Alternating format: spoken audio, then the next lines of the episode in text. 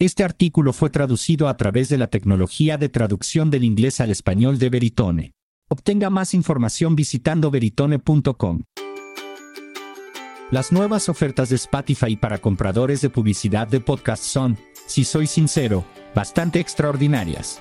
Pero lejos de beneficiarse solo de Spotify, aunque Spotify verá muchos beneficios, creo que estos movimientos beneficiarán a toda la publicidad de podcasts.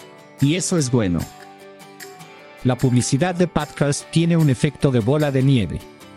Los compradores que ingresan al espacio, la mayoría de las veces, tienden a aumentar sus gastos, mensual o anualmente, porque están viendo resultados que justifican un mayor gasto en anuncios de podcasting.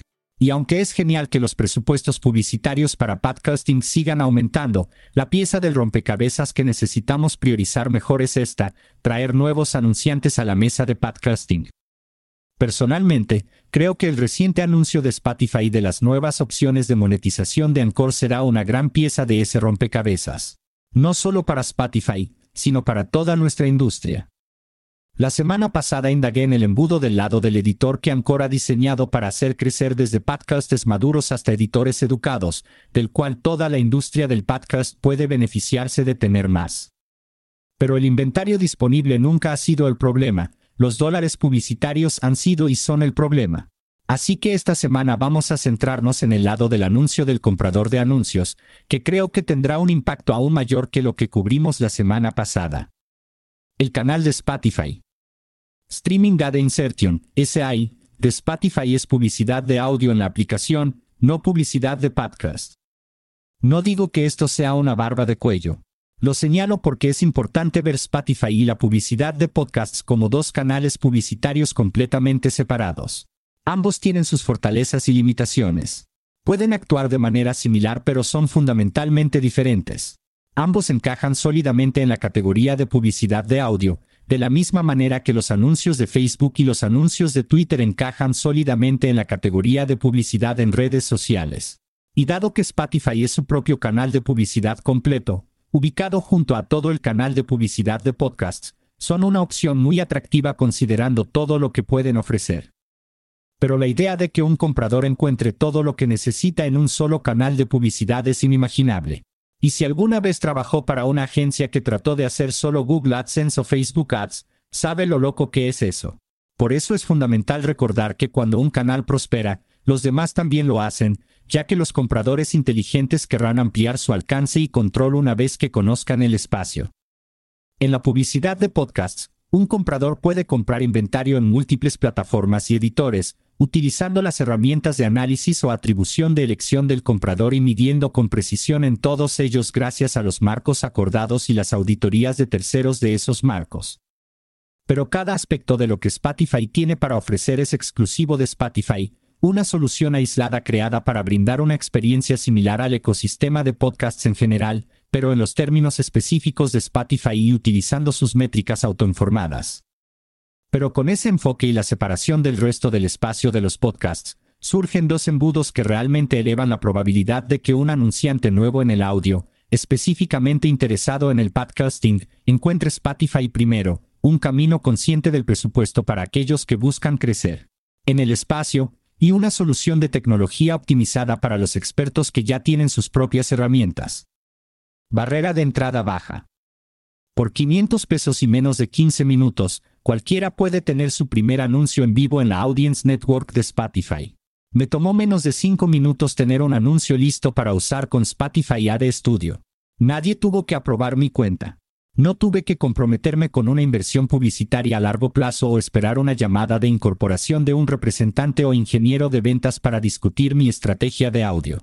Todas las opciones de orientación se presentaron frente a mí, y Spotify incluso ofrece a los compradores la creación de anuncios gratis para todas las compras de anuncios. En lugar de esas cosas, me dieron acceso instantáneo e inmediato a una herramienta de autoservicio completo, y eso fue fantástico. No puedo enfatizar demasiado el poder de esta baja barrera de entrada y la falta de necesidad de tomarse de la mano. Muy pocas plataformas de compra de anuncios le permiten registrarse y comenzar. Demasiados requieren que hable con alguien de la empresa o que primero reserve una demostración. Y no tener una inversión publicitaria mínima requerida es una gran ayuda, ya que elimina un proceso de contrato prolongado que a menudo lleva más tiempo que crear un anuncio y publicarlo en Spotify Ad Studio. Y al igual que con Anchor eligiendo monetizar los podcasts con tan solo 50 oyentes, creo que esto demuestra la escala y la automatización que solo Spotify puede proporcionar hoy. No estoy convencido de que nadie más, fuera quizás de YouTube, esté realmente dispuesto a abordarlo. El resultado final es una experiencia de compra de anuncios de audio completamente satisfactoria para anuncios leídos por locutores que puede cubrir a los anunciantes nuevos en la industria e incluso a los de nivel medio. Y es ese nivel medio donde las cosas se ponen más interesantes. Mundo abierto. Hace unas semanas, investigamos los cambios rápidos que han impedido que la programática crezca realmente en el podcasting. Todos son golpes de velocidad completamente razonables que ocurren cuando un nuevo formato de medios entra en juego a una escala que vale la pena notar, y el podcasting definitivamente los está sintiendo en este momento. Pero Spotify no alcanzará esos mismos aumentos de velocidad, porque Spotify es publicidad de audio en la aplicación, no publicidad de podcast. Pero a nadie que compre anuncios de podcast a través de la programática le importa cómo lo llamo. Al final del día, los compradores podrán usar su plataforma del lado de la demanda, DSP, preferida para comprar anuncios de audio en tiempo real de Spotify y hacer que se reproduzcan para los oyentes de Spotify, sin interrumpir la forma en que el comprador hace negocios y todo se hará sin tener que educar al comprador sobre las diferencias diagonal los aumentos de velocidad. Porque no les importará. Teniendo en cuenta que la mayoría de los compradores usan la programática porque les hace la vida más fácil y para probar estrategias, Spotify será una excelente opción de bajo esfuerzo para eso. La capacidad de moldear el podcasting en algo atractivo para un comprador digital que no está del todo listo para aprender íntimamente los beneficios de la publicidad de podcast es algo que necesitamos urgentemente en este momento. Spotify nos lo va a dar. Y cuando ese comprador tenga éxito y se centre completamente en el podcasting, dándose cuenta de que quiere explorar más que solo los oyentes de podcasts en Spotify, Spotify se convertirá en una de sus muchas estrategias a medida que aumenten su gasto en la exploración de anuncios leídos por el anfitrión y las relaciones de compra directa. Y eso es una victoria para toda la industria. Porque los nuevos anunciantes que acuden en masa a Spotify beneficia a todos los podcasting. En Advertising Week en Nueva York, Matt Rengler de Podiscs habló sobre su informe comparativo del cuarto trimestre de 2021 y destacó algo bastante significativo. Los anunciantes que publican anuncios en múltiples podcasts o redes continúan obteniendo mejores tasas de conversión que aquellos que solo usan un editor.